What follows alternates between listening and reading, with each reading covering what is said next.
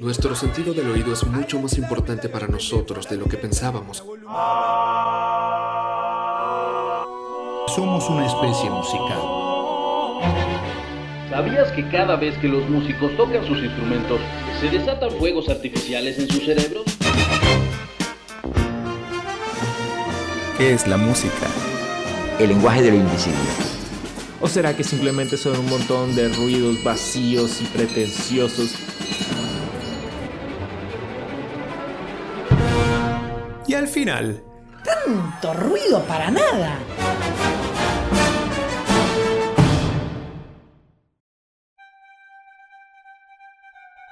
Bienvenidos a Tanto ruido para nada, episodio 1. ¿Qué ves cuando me escuchás?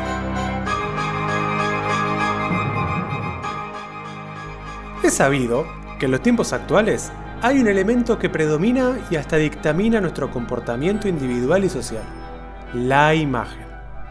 Estamos traspasados, bombardeados y sobreestimulados constantemente por imágenes gráficas en la televisión, las redes sociales, internet, publicidades callejeras, etc.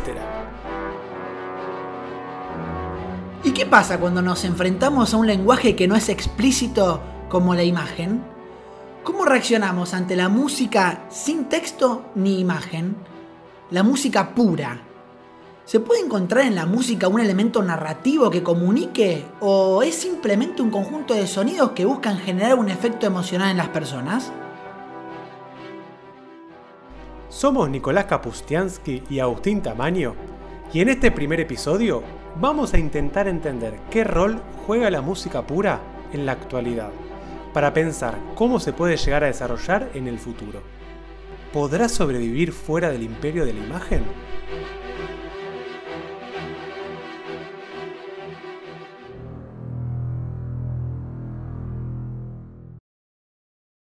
Es un hecho que la cultura frenética visual llegó para quedarse. Ya quedaron lejos los tiempos donde una persona se sentaba a disfrutar la experiencia visual que le generaba una obra de arte donde sus pinceladas y los colores podían ser objetos de atención por un tiempo eterno.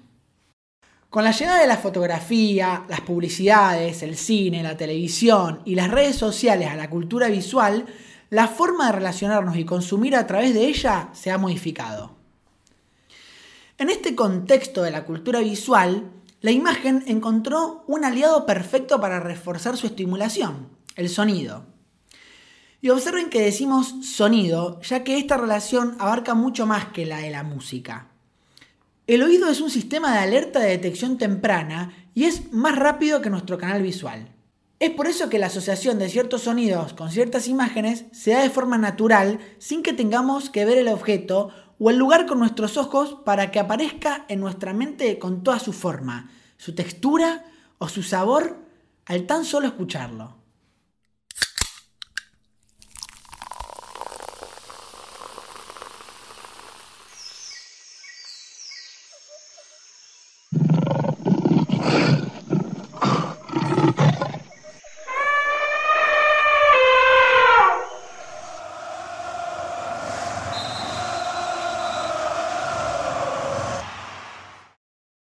Yendo más profundo sobre la relación entre música e imagen, encontraremos que la música, a diferencia de la imagen, es un arte naturalmente abstracto. Una nota musical no es más que la vibración de partículas en el aire a una determinada frecuencia, que determina su altura, es decir, qué nota escuchamos. Una sola nota interpretada por Agustín en el oboe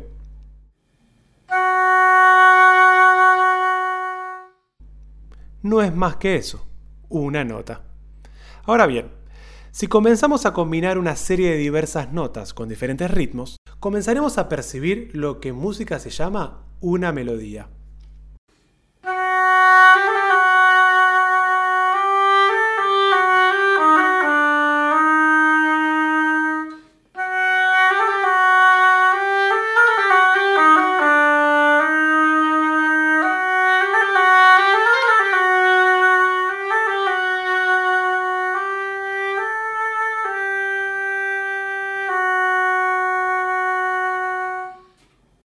Melodía nos remite a una imagen, nos refiere a un sentimiento, un lugar o una escena.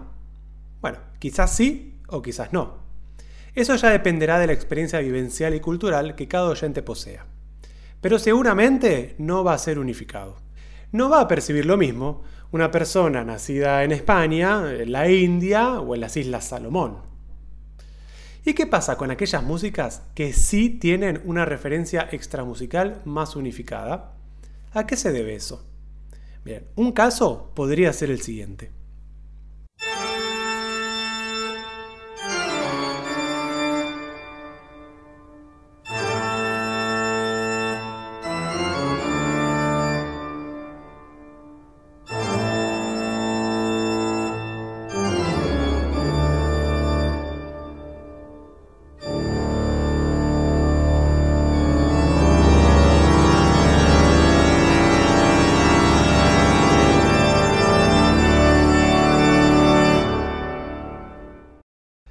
Seguramente pensaron en un castillo en las colinas de Transilvania ambientada en una escena de terror.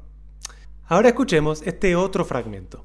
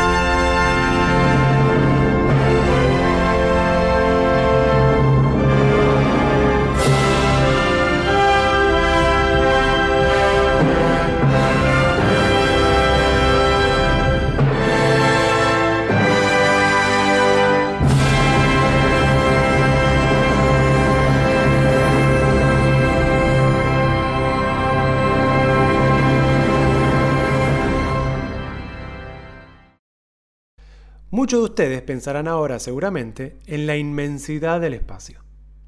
Bueno, ninguna de estas músicas fueron escritas originalmente con ninguno de estos criterios, ni estéticos o miméticos. La supuesta música de terror es la famosísima Toccate Fuga en re menor para órgano de Johann Sebastian Bach, compuesta en el siglo XVIII en Alemania, muy lejos de querer representar o acompañar la música de un personaje de comillos afilados que nació 200 años después en una novela.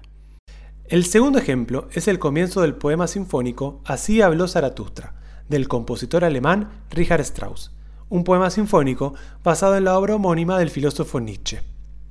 Vemos entonces cómo la industria de la imagen ha sabido resignificar obras musicales al asociarlas masivamente con otras narrativas. Ahora bien, la música, ¿qué rol puede tener en la cultura visual? Un rol tan importante como estos.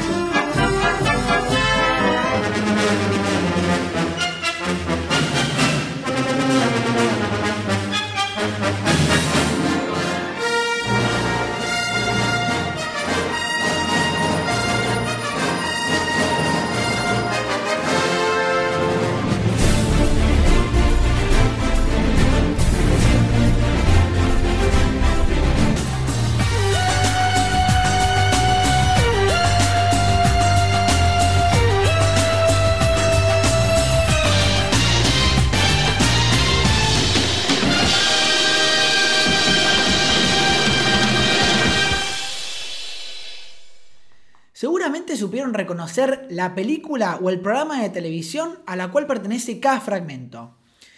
Y su asociación hizo que visualizaran en sus cabezas las escenas, los personajes o los conductores de cada uno.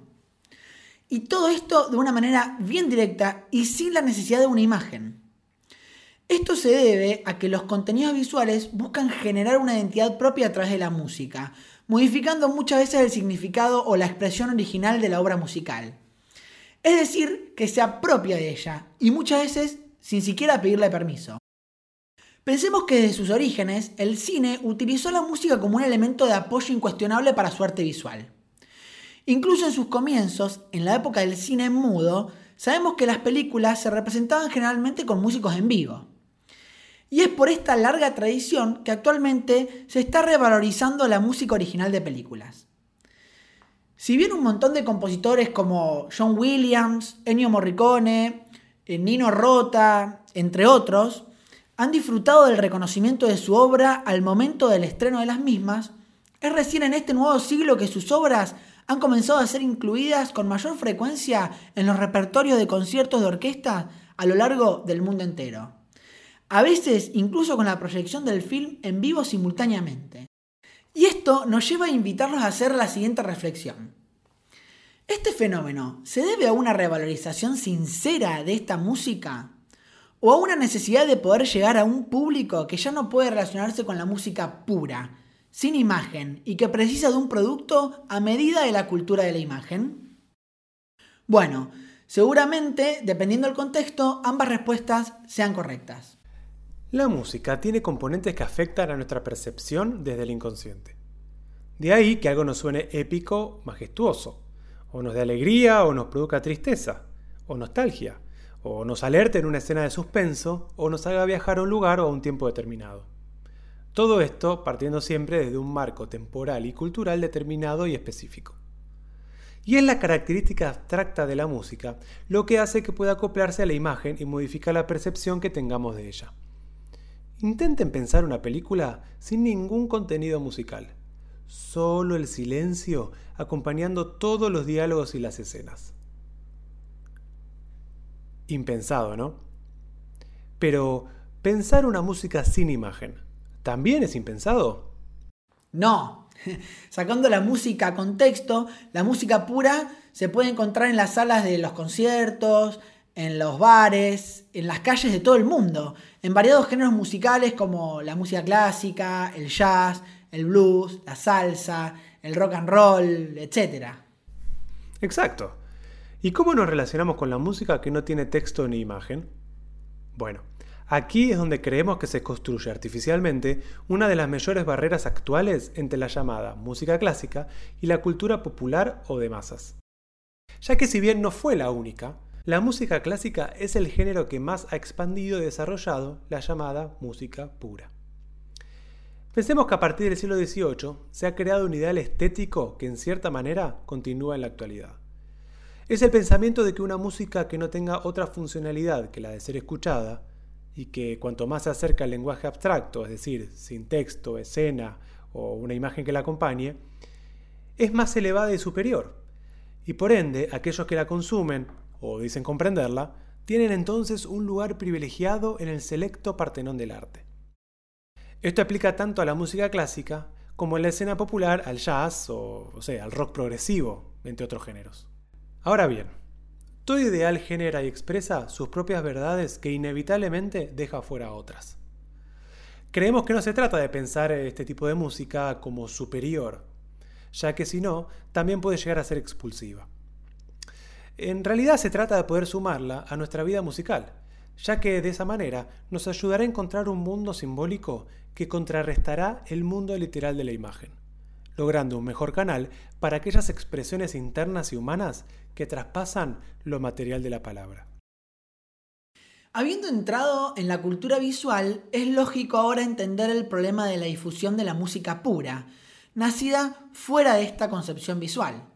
Pero también genera un buen espacio para que intentemos amigarnos con las expresiones artísticas que no nos propongan elementos concretos o literales.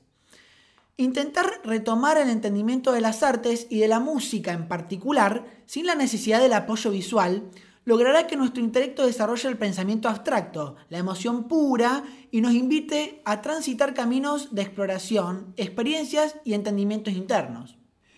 Amigarnos en el sentido de entender que durante toda la historia las artes sirvieron para representar a la sociedad del momento, pero que también representan cuestionamientos humanos que siguen y seguirán acompañando a los seres humanos en los tiempos contemporáneos.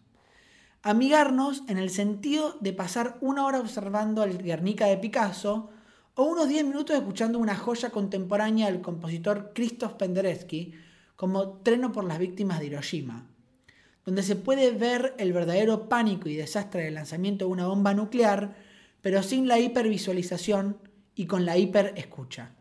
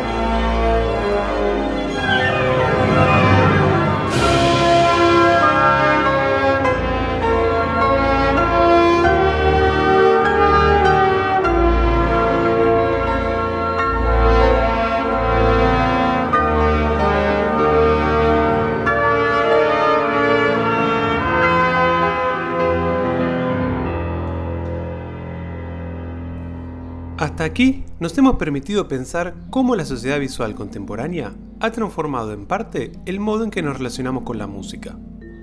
Pero, ¿qué piensan los compositores actuales respecto a esto? Aquellos que siguen componiendo música para ser escuchada sin el apoyo de una pantalla o de un texto. ¿Buscan abordar sus composiciones desde un punto de vista más tradicional o buscan conectar con el siglo XXI relacionando su música con la imagen?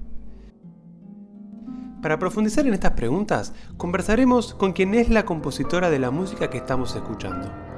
Es el tercer movimiento del concierto para piano y orquesta Light and Wind de la compositora y pianista argentina Lucía Caruso, nacida en la ciudad de Mendoza y que reside actualmente en la ciudad de Nueva York.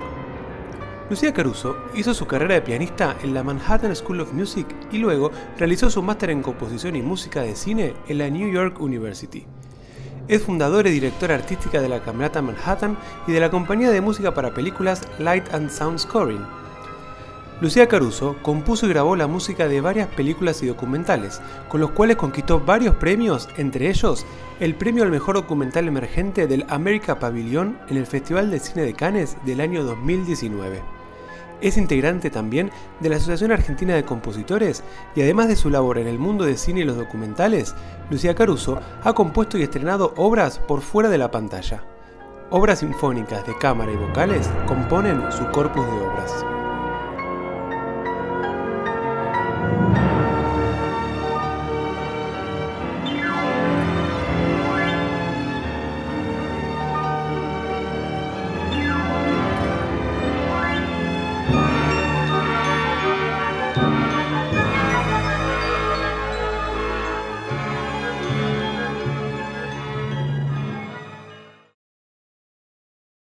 Antes que nada, Lucía, muchas gracias por estar con nosotros en este primer episodio del podcast. Agradecemos mucho la generosidad de, compartir tu tiempo con nosotros.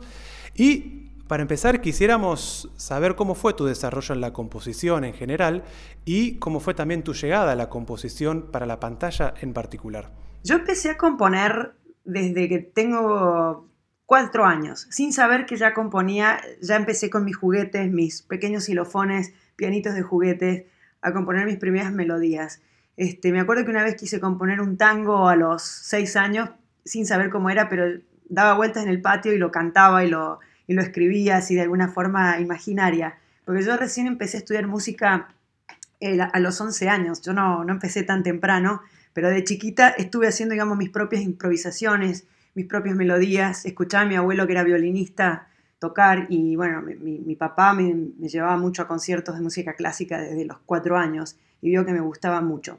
Luego empecé a estudiar seriamente piano a los 11, me apasionó de entrada, o sea que a los 12 retomé vuelo haciendo unas cinco horas por día de estudiar piano cuando volví al colegio porque estaba verdaderamente apasionada y mm, estudiaba en privado con el profesor Gustavo Gatica en, en Mendoza. Tenía 12. Y después del mismo año, los 12, es cuando me di cuenta que me apasionaba la música de cine. Y por ende me, apasionaba el cine en sí. Entonces, a los 12 yo probé hacer una película. Escribí el guion, dibujé las escenas con lápices, mi papá la dirigió como este, se había, me había apasionado por la música de Miklos Roja, el compositor húngaro de los grandes, como se dice en inglés, los eh, Biblical Spectaculars, las películas bíblicas de los años 60, finales de los 50, que tenían estas grandes, grandes bandas sonoras con orquesta, con metales. Los, me atraía mucho esta música de los soldados romanos marchando y me volvió loca todo ese mundo. Y desde entonces Miklos Roja fue como mi eh, esa estrella que te da la luz y el camino. Y siempre eh, lo tengo él como ejemplo, como las mejores, una de las melodías más hermosas y las mejores orquestaciones, que de verdad me mueven un montón. Ahí fue cuando las, las dos carreras se me vinieron juntas. Y yo digo, ¿cómo hago para hacer dos carreras? Y estaba en el colegio encima. Entonces, bueno, de a poco fue, eh, empecé a componer aquí y allá, pero le di prioridad a la carrera de pianista.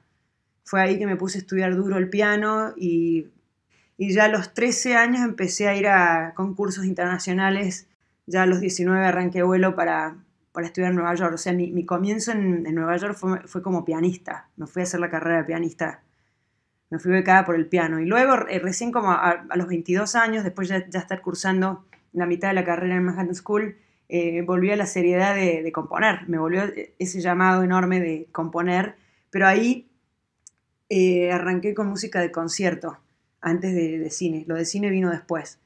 Terminé mi, mi, carrera, mi licenciatura en piano y directamente me metí de cabeza en composición en la New York University a estudiar el máster.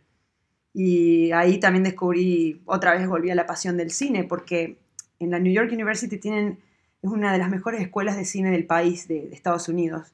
Martin Scorsese, los hermanos Cohen, mucha gente estudió ahí y se siente, tiene una escuela ya de cine y de música de cine muy buena y entonces los alumnos colaboran entre sí durante, mientras están cursando. Y bueno, ahí me volvió la pasión y desde entonces ahí arranqué. Buenísimo. Eh, ¿Cómo es el, el, tu proceso de composición de una música para la imagen? Los directores, muchos te dan lo que le llaman el theme track. No sé cómo se dice en español, pero es como que ya viene con una música como para darte un ejemplo de lo que ellos quieren una música que no, que no es de la película, pero te dicen quiero algo así. Ese también es un pequeño problema, una crisis que le llamo yo en la música del cine del siglo XXI. Mucho se espera de que los compositores seamos dentro de todo originales, pero quieren lo mismo que tienen en el theme track. Muchos directores de cine no son músicos, entonces no, no, es difícil por ahí comunicar exactamente lo que desean. No todos, pero la mayoría no, no son músicos, entonces por ahí te dicen términos que no son los que vos querés pero te digo que eso sí es un estándar que se usa mucho en el siglo XXI que te dan el theme track. Yo tuve la suerte de trabajar también con un director que me dejó mucha libertad artística, que simplemente, o sea, era yo con el director y me decía esto, esto va con la escena o no va con la escena directamente, pero no me daba theme track. Entonces ahí fui un poco más libre. El, el ejemplo en la película de Forte con el director David Donnelly. Fue un muy buen proceso creativo. Si te dan el temp track, vos escuchás el temp track para ver qué es lo que decía el director, o simplemente escuchás la música sin temp track, te la dan sin ningún sonido y hablas con el director qué es lo que él desea. Luego, en música de cine tenés códigos, digamos, los códigos más comunes, y luego de ahí vos te podés también explayar en ser más original o no. El arpa tiene un código muy específico. Lleva a una persona a imaginarse un sueño o que está, está en el paraíso, un, muerto o algún recuerdo. Si vos pones una guitarra, eh, una guitarra clásica, eh, suena español. Te estoy hablando en términos muy generales de códigos visuales. Ya me pasó a mí una vez que incluso escribí una melodía para una película, era un corto de una chica que se trataba de una esclava que se escapaba y se iba a Cincinnati por la libertad. Y la chica esta corría y yo hice toda una melodía que la hubiera grabado en guitarra acústica, sonaba algo más americano. La grabé con guitarra clásica y ya sonó, me dijo esto está fuera de mood, por ejemplo, porque le sonaba, no tenía ni idea, las melodías nada que ver, pero ella decía que era música española. Y no era música española para nada, era simplemente el sonido, el color del instrumento que le, te dan esos códigos visuales. Orquesta eh, te da un código, este, un clarinete, por ejemplo, un clarinete bajo con pizzicatos es un código de que algo gracioso o algo de alguna travesura está pasando en el sótano, ¿me entendés? Este, usar tritonos con cuerdas ya es como el suspenso de los detectives son muy generalizados, pero por más que vos lo quieras disfrazar, va a sonar a eso, porque además tenemos todo el siglo XX con cosas que ya se hicieron. Entonces es imposible salirse de esos códigos, ¿me entendés? Entonces es muy, es muy crucial en la música saber elegir la instrumentación que vas, a, poner. Entonces yo empiezo, cuando una escena no tiene nada, es en ver el ritmo de la escena, el carácter que tiene y los instrumentos que a usar para darle ese carácter. Eso es como lo básico. Y luego de ahí me empiezo a explayar y empiezo a usar ya, ¿me entendés? Yo soy muy de melodía. Yo soy de hacer temas y temas y desarrollar los temas como leitmotivs. Por ejemplo, en la película Fuerte vas a escuchar que hay un tema de Tatiana, que es una de las tres protagonistas, una violinista, que ella elige tener niños, que eso es otro que se, otra temática que se habla entre las mujeres, las mujeres que deciden tener hijos, casarse, una familia, versus a las que deciden tener una carrera solista y estar solas. y es como que la mujer eso juega un rol tremendo, porque, viste, te cambia la carrera eso. Esta, bueno, inventé la emotis de los niños, que eran todos pizzicatos eh, con modo lidio. Están los niños jugando. De repente Tatiana habla de la muerte de su madre y transforma ese mismo tema, le saco los pizzicatos, lo dejo, este, digamos, en legato, en modo menor sigue siendo el tema de Tatiana eh, transformado. O sea, a mí me gusta mucho la técnica de leitmotivs y de desarrollar los temas de acuerdo, de acuerdo a la situación o al personaje. Últimamente también se usa mucho bloque. Buscan los nuevos eh, directores buscan mucho bloque, como la veo en la música y ya no se usa tanto el contrapunto este como usaba Bernard Herrmann, por ejemplo, que es el sonido típico de las películas también de Hitchcock. Es ese bloque que viene en bloques así largos y de repente cambia, modula y después modula otra vez, pero no, no ves líneas internas en la música, pero se usa mucho. ¿Y vos sentís que todo este cine de, de comienzo del siglo XXI todavía está supeditado a la idea de, de cómo se trabajaba la música del siglo XX o está empezando a encontrar un camino distinto, diferente? está empezando a encontrar un camino distinto y cada vez más eso lo tiene que ver eh, la tecnología. Cada vez más se usan samples, o sea, de librerías de sonido, o sea que, viste, como están empezando a reemplazar lamentablemente los humanos eso. Son tan buenos los samples que a veces no te das ni cuenta si es un violonchero en serio o es un sample. Pero eso, digamos, es algo, y, y cada vez gente que tiene menos conocimiento en composición están como más capacitados a hacer la música de una película que alguien como antes que, se formaba más, digamos. Eh, está, yo, lo, yo lo noto porque, bueno, cada vez que veo una película le presto mucha atención a eso, que a veces hasta me pierdo de lo que está pasando. Pero sí, hay una especie de, simpli como que se ha simplificado mucho. Por e, a eso me refería con los bloques musicales. Como si tú, viste lo que haces con un copy and paste se usa mucho eso ahora y bueno, depende, como también la música ha avanzado, hay estilos nuevos, eh, también se pide mucha música eh, electrónica, que a mí me gusta mucho hacer música electrónica también. Me, me he, empezado a, he empezado a juntar lo de orquesta con lo electrónico. Pero bueno, depende también del toque de la película. Si te pide una canción pop, una, una, un- una música que a mí me llama mucho la atención es, no sé si conocen Twin Peaks, la serie de Twin Peaks. Bueno, Badalamenti eh, compone esta música así que eh, sí tiene mucho jazz, pero de repente se va, se va a algo mucho más abstracto y es como un jazz abstracto, está muy interesante. Le da ese toque a misterio. Eh, una cosa importante es que yo creé y patenté un término musical nuevo, es un nuevo estilo que yo le llamo la música transclásica y que es justamente lo que yo hago porque no, sabía describirlo a lo que hacía. Era música clásica con técnicas de clásica, clásica de interpretación, técnicas clásicas de composición, pero por ejemplo en mi concierto para piano lo, lo van a escuchar, hay un pasaje entero que uso todas las escalas de la India, pero si alguien de la India lo escucha no se va a dar cuenta porque no está en, en estilo de la India clásico. Está orquestado de una forma impresionista con los metales con sordinas, por ejemplo, con la- las cuerdas con sordina y un pasaje de piano que es al estilo Rachmaninoff. Entonces vos no vas a decir, ah, esa es música hindú. No, es, es justamente una música clásica con influencia de la India en las escalas. Por eso yo directamente le digo transclásico. Y le pones instrumentos que nunca viste en tu vida a una orquesta sinfónica. Entonces, mi música de cine también estoy empezando yo a crear como un camino nuevo que sería la música transclásica en el cine, dentro del cine. Qué interesante, porque justo te queríamos preguntar cómo coexisten en tu estilo compositivo la música que compones para concierto y la música que compones para la pantalla. Sí, hay una similitud. eh, yo ya empiezo a ver mi estilo en los dos, en los dos rubros, digamos, pero lo que sí que para la música de cine es mucho menos virtuoso, porque si no se distrae, se distrae de la película. O sea, tiene que estar todo, digamos, al servicio de la imagen. Entonces me siento, es menos, tenés menos libertad en la música de cine. Porque supongamos, tenés una melodía que se te ocurrió, qué linda, pero la tenés que cortar por la mitad porque se acabó la escena. Eh, y si, por ejemplo, vos te inventaste una melodía y la persona se pone a llorar en el medio, tenés que cambiarle el tono. O sea, es como pintar arriba de algo que está predibujado. Y en cambio con la música de concierto tenés mucha más libertad en los que son los tiempos. Podés hacer la melodía larga como vos la quieras, corta como vos la quieras, siempre y cuando funcione. Y ahí me largo más, especialmente si es para piano, en hacer cosas más virtuosas y no distrae de ninguna imagen, pues estás co- 100% escuchando la música. Es como si fuese una tercera práctica. En lugar de la música al texto, la música de imagen.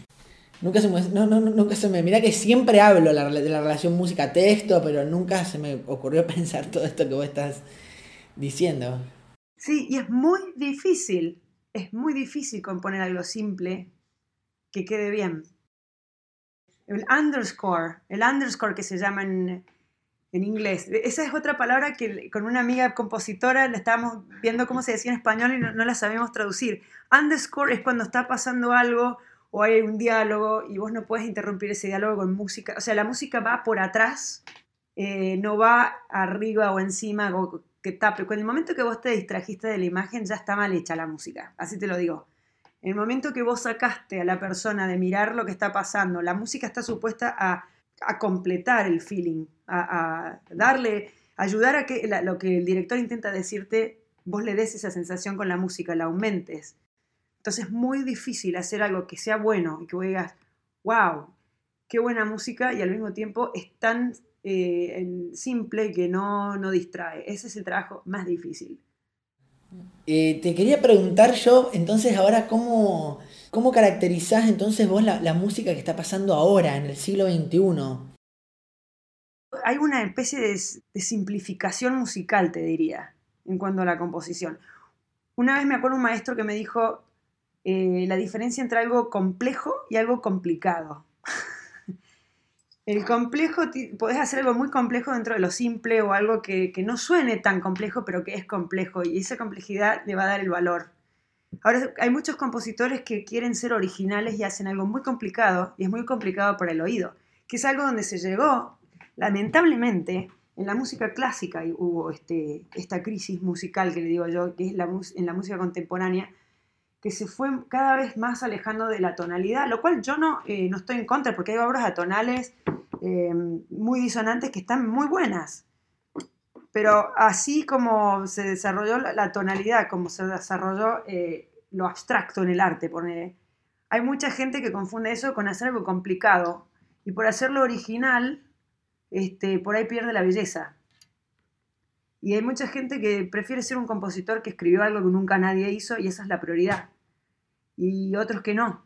O sea, para mí es mucho más importante que algo suene bien de que si es original o ya lo hicieron 20 personas, porque mi- este profesor de composición me decía, uy, un acorde de la menor, ya lo usó Bach, eh, cuidado. es como que muchos dicen, no puedo hacer esto que ya se hizo. No, a ver, dentro de todo, si es, es, si es divertido, si, si es bueno, está todo bien, pero bueno, hubo una especie, lo, que sí, la realidad te dice esto, vos vas a un concierto de música contemporánea y tenés 10 personas en el público. Vas a un concierto donde se toquen sinfonía de Tchaikovsky Beethoven, puedes llegar a llevar a un teatro. Bueno, ni hablar de un concierto de rock o pop. Y bueno, la música de cine, esto, se te estoy pintando todo. En la música de cine lo que pasa, si no es cine independiente, si es específicamente Hollywood, que ya es ese otro mundo, es donde hay mucho dinero. Entonces hay una gran codicia por hacer música por dinero. Que está bueno, pero tenés 500 personas arriba controlando cada nota que escribís. O sea, la gente se cree que ir a Hollywood es ir y componer debajo de una palmera y ganar millones de dólares. No es una selva, o sea, sí, están las palmeras, pero es una selva Hollywood. Es una selva de todo lo peor, además de, mucha, mucha cosa buena, pero está todo lo peor de las drogas, de hasta... Mira, mi profesor este, ganaba 20 mil dólares semanales grabando en Hollywood. Hasta que un día dijo, me harté. Tuvo no sé cuántos divorcios, no sé cuántas cosas, le fue mal, digamos, en su vida personal, porque te lleva a eso un poco la, la vida. No, no quiero decir a todo el mundo le va a pasar eso, pero no es fácil Hollywood. O sea, en Hollywood tenés corporaciones, eh, Warner Brothers, por ejemplo, quiere tu música. Incluso no sé si te hasta te dejan los derechos como compositor, te los compran. O sea, te pagan mucho, pero te quedas sin los derechos. Eso es una. Warner Brothers se queda con los derechos de la composición. Vos igual ganás eh, royal- eh, royalties, ¿cómo se dice? Regalías. Eh, supongamos que vos escribís la música de Star Wars. Bueno, es una gran, gran, gran exposición. Igual vas a ganar plata porque te han pagado mucho para hacerla y luego tu música se va a tocar tanto y van a vender tantos discos y qué sé yo, que por más que Warner Brothers tenga los derechos, a vos te va a tocar muchas regalías igual y te vas a hacer, bueno, súper conocida tu música y bueno, pagás por otro lado. Pero siempre por un lado vas pagando. Las, las películas eh, in- independientes, que es más el cine de Nueva York, digamos, se paga mucho menos, pero también te dejan más los derechos, tenés más eh, variedad artística, tenés cine europeo, cine independiente americano. Yo en Nueva York conocí cineastas de todo el mundo. Ahora Hollywood es más el estilo Hollywood, es una corporación y es un estilo muy específico de películas. Yo te quería preguntar, Lucía, porque a- mí me pasa mucho esto como, como músico de orquesta y estar eh, involucrado en, todo lo que tiene que ver con, con llamar la atención del público y que la gente vaya a los conciertos. Viste que acá la realidad argentina de la música clásica por ahí puede ser un poco distinta. Y muchas veces lo que usamos acá es eh, hacer música de película y yo veo que a todo el mundo le encanta la música de películas y que la gente se llena el teatro, tenemos que repetir la función o nos piden hacerlo de vuelta. Entonces yo quería preguntarte, porque esto es un tema que tengo, que hablo mucho con, personas que no son músicas, eh, ¿pensás que la, que la música mm, de la pantalla va a terminar predominando en el escenario de la, de la música clásica? No te lo sabría decir exactamente, pero está teniendo cada vez más cabida eh, en el escenario. Se están empezando a hacer cada vez más eh, screenings, ¿cómo se dice? Proyecciones con la orquesta en vivo. Es algo que se está empezando a usar muchísimo y a mí me encanta eso, te digo. Lo veo fantástico, que se lleve a... Eso es como volver a la, época más antigua, al principio del siglo XX, cuando se usaba en una carretita y venía la gente del pueblo a ver la película con la música en vivo.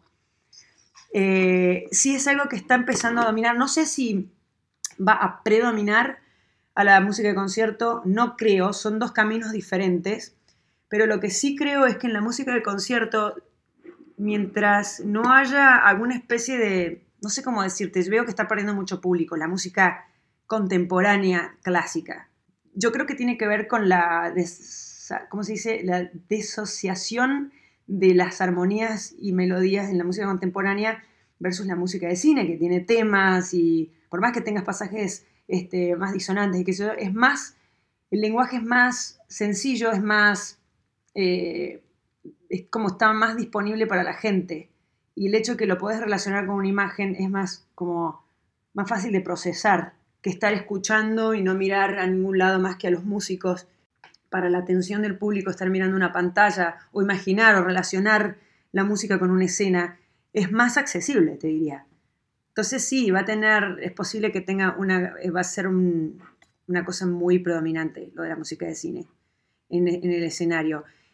Yo tuve un proyecto que también me, inspiré en el Tribeca Film Festival, que fue para restaurar películas antiguas, que me hablaron de un como orfanato de películas olvidadas, porque muchos directores se creen que los productores le van a cuidar las películas y andan olvidadas, tiradas por ahí, y muchas por el tiempo maltratadas. Eh, entonces, por ejemplo, Scorsese tiene una fundación que es para la restauración de películas.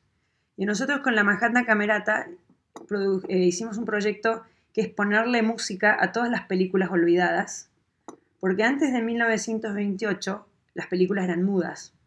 Entonces solo se improvisaba en vivo con un piano, con un organito, mientras la película pasaba en el teatro.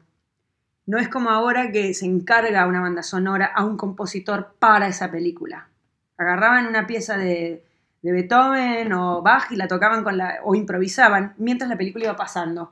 Entonces, desde 1928, que empezó a haber sonido, eso cambió. Ahí fue cuando empezaron las primeras bandas sonoras. Y nosotros queríamos como ayudar a rescatar, a traer a los teatros esas películas sin sonido, con una banda sonora para esas películas y abrirlas en los teatros. Entonces la gente viene a ver, la gente compra tickets y todos esos fondos van para restaurarlas y proteger y volver a traer esas obras maestras. Hicimos dos películas de esas, la de eh, Georges Méliès, que hizo la primera narrativa de la historia, la primera película narrativa, que fue en 1902, eh, no, perdón, en 1900, con la película de eh, Juana de Arco, que era 10 minutos de película, 11 minutos, eso ya era muchísimo en aquella época. Y la otra fue la de eh, El viaje a la luna, esa sí es de 1902. Esa es la primera película de ciencia ficción en la historia. Sí, hay, ahora mm, hay muchas orquestas historicistas que están haciendo esto que vos estás diciendo. San Sans escribió alguna música para, para, cine mudo en su época y lo tocan con instrumentos originales y, toda la... Lo hacen con la New York Philharmonic, lo están haciendo ahora. Eh, hicieron todo Star Wars, hicieron todo Harry Potter, han hecho Amadeus, Barry Lyndon, no sé si... Es toda música clásica, Barry Lyndon, viste que Kubrick usaba mucho música clásica él. Eh, pero igual, o sea, estaba adaptada para la película. Y ya para ir finalizando, nos gustaría saber si tenés algún último comentario o reflexión para compartir con nosotros. Estamos, yo estoy muy activa con el tema de, el tema de mujeres compositoras, que hay tan pocas en el mundo. 16 a 20% en, en música clásica. Como sabrán, las directoras también son pocas, pero más que nada, esto es para tenerlo en cuenta y para reflexionar, hay un 2% mujeres que componen para Hollywood, o sea, en general, esa es la estadística, música de películas específicamente. 2%. Y bueno, de Argentina, este, ahora conozco a Micaela Carballo, que es mi amiga, y estamos empezando a rescatar a más chicas, estamos empezando a buscarlas, digamos, y estamos haciendo como un, grupo de mujeres eh, compositoras de la Argentina y estamos haciendo también muchos podcasts. Y bueno, tener eso en cuenta, ¿no? Que que por muchas razones de la historia, de la vida, eh, se le dio muy poca cabida a las mujeres compositoras en general, pero mucho menos a las de cine. Muchas gracias Lucía por esta última reflexión. La verdad que es importante siempre poder replantearlos y repensar eh, la manera en que entre todos construimos y armamos la cultura musical del mundo. No dejen de visitar las redes sociales y la página personal, la página web de Lucía Caruso, que es www.luciacaruso.com, donde van a encontrar más información acerca de su actividad y de su música.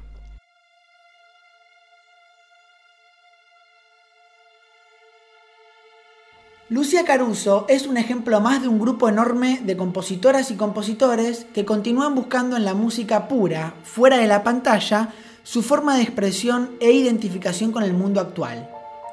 Lamentablemente muchos de ellos se encuentran silenciados por no poder contar con un espacio de difusión acorde, pero están ahí. Este tipo de música también se escucha en salas de conciertos que quisiéramos invitarlos a que experimenten.